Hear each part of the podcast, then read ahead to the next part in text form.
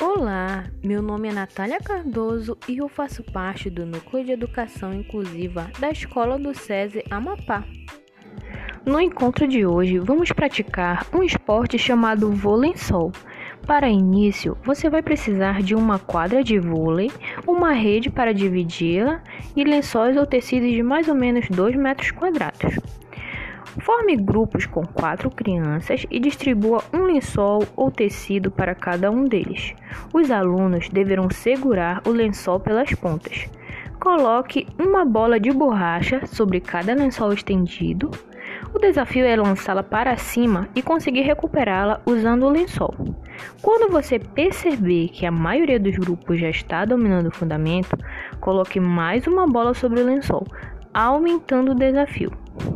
Após esta atividade, junte dois grupos com apenas uma bola, a fim de que cada um dos grupos tente passá-la, usando o lençol da melhor maneira possível para que o outro grupo consiga recuperá-la dentro do lençol. Espero que tenham gostado e até mais!